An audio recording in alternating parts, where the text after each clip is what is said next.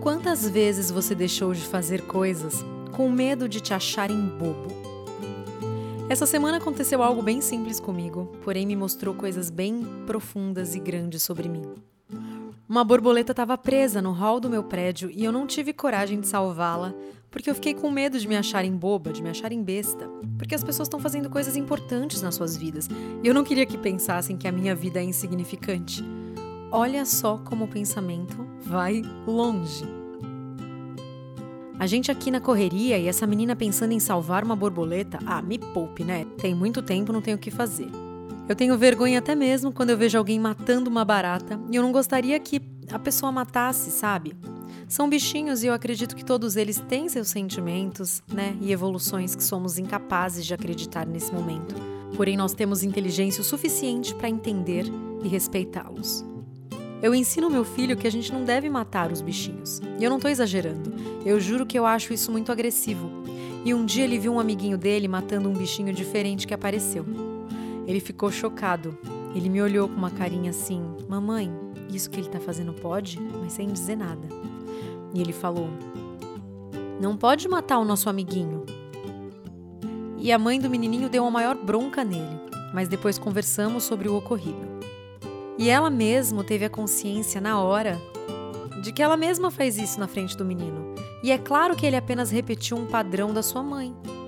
Afinal, nós todos aprendemos muito mais com exemplos do que com palavras. Nós precisamos tomar muito cuidado porque às vezes as broncas que estamos dando em nossos filhos são broncas direcionadas a nós mesmos. No fundo, né?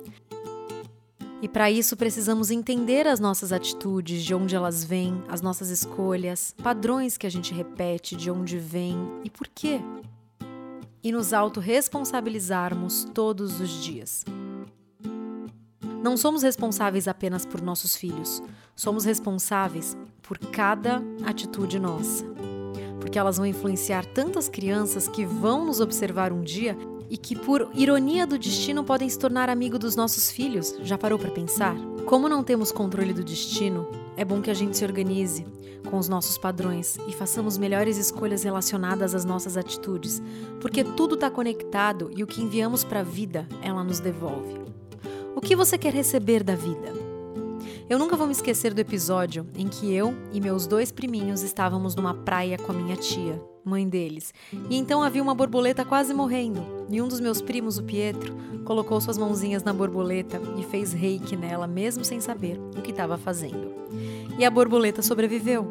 Eu achei tão linda aquela cena. Minha tia é uma pessoa muito sensível e educa os seus filhos com muito amor e conversa.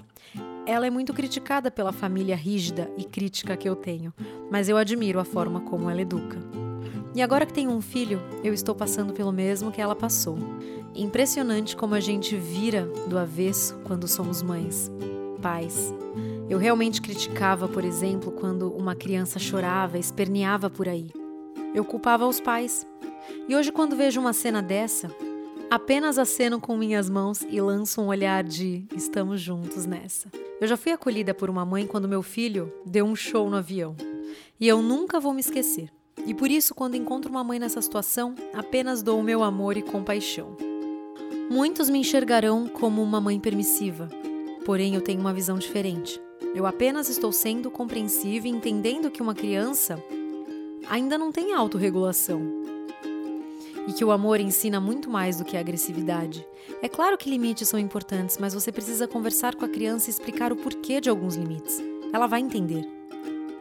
Eu acredito na paciência, no jeitinho, no amor, na espera, no devagar, na compaixão, na conversa e no respirar ao invés de brigar. Ao invés de bater, né, deixar de castigo sem explicar o motivo.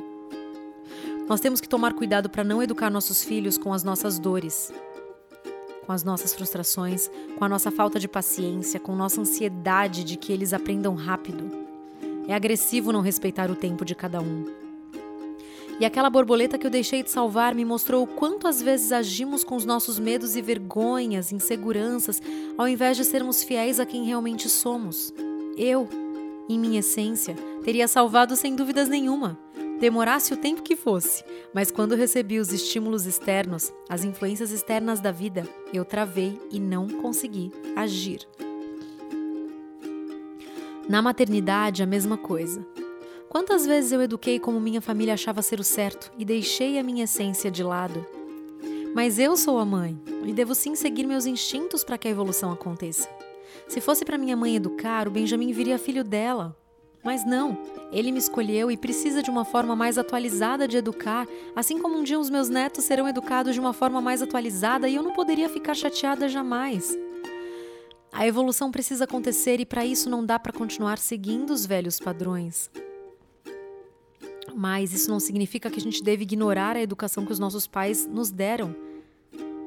Eles vieram antes, eles têm muita sabedoria, muita bagagem, muita experiência. A gente precisa ouvir muito do que eles nos dizem, né?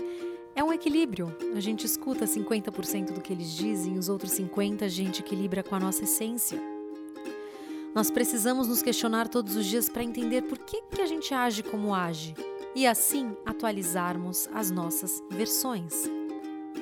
Eu não acho que mãe nenhuma tem culpa. Tem muitas coisas envolvidas. A personalidade de uma criança, por exemplo, não é construída apenas com a educação dos pais. Tem os avós, os amigos, os primeiros namoradinhos, os professores, o mundo externo, os filmes, os desenhos, as séries, as músicas, a cultura. Fora o lado espiritual que eu nem tô citando, mas que não dá para ignorar porque conta muito as vidas e bagagens que cada ser já viveu. Todos nós já chegamos aqui com marcas e coisas que não se explicam nessa vida aqui. Então, uma birra de uma criança, por exemplo, nem sempre é culpa da mãe. E essa mãe não precisa ser agressiva para ensinar o seu filho. Ela pode sim ficar o tempo que for necessário ali com ele, acalmando, respirando com ele, esperando o seu tempo, esperar o tempo da raiva passar. Dar bronca em alguém que está com raiva não parece agressivo demais? Nós temos pressa, pressa de resolver tudo. Nós damos uma bronca porque estamos com pressa de que nosso filho pare com a birra. E aí, educamos com pressa. Mas será que estamos vivendo da forma como gostaríamos? Será que estamos agindo da forma que realmente combina com a nossa essência? Nós temos vergonha demais do que vão pensar de nós vergonha de acharem que somos isso ou aquilo, e aí escolhemos agir de uma forma padrão para sermos aceitos, para sermos amados. Isso tudo é muito agressivo porque a gente deixa de fazer o certo, né? O que a gente realmente queria fazer por vergonha. Deixamos de ser fiel a quem somos. E aí eu volto lá em cima, né? No início do episódio que eu estava falando da borboleta. Quantas vezes você deixou de fazer coisas boas por medo de te julgarem? E por que você acha que te julgariam por você estar fazendo coisas boas? E se te julgarem, qual é o problema? Quantas vezes você deixou de fazer algo bom? Ou quantas vezes você escolheu fazer algo ruim porque simplesmente te parecia o caminho mais aceito pela maioria das pessoas? Ser uma pessoa boa não tem a ver apenas com o mal que você deixa de fazer, mas também com o bem que você tem oportunidade para fazer e faz. Assim como fazer o mal, deixar de fazer o bem também quando se tem oportunidade, é também uma forma agressiva que escolhemos para viver as nossas vidas. Nós temos escolhas todos os dias e nós escolhemos, na maioria das vezes, sermos passivos ao invés de nos autorresponsabilizarmos e tomarmos as atitudes que consideramos serem as certas. Era só uma borboleta.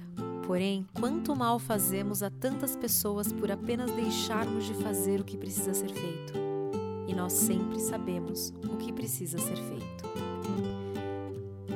Coincidência ou não, depois de ter vivido esse episódio na vida real com a borboleta, tudo isso me veio como insight na cabeça e a gente ainda não acredita na inteligência superior desses animais?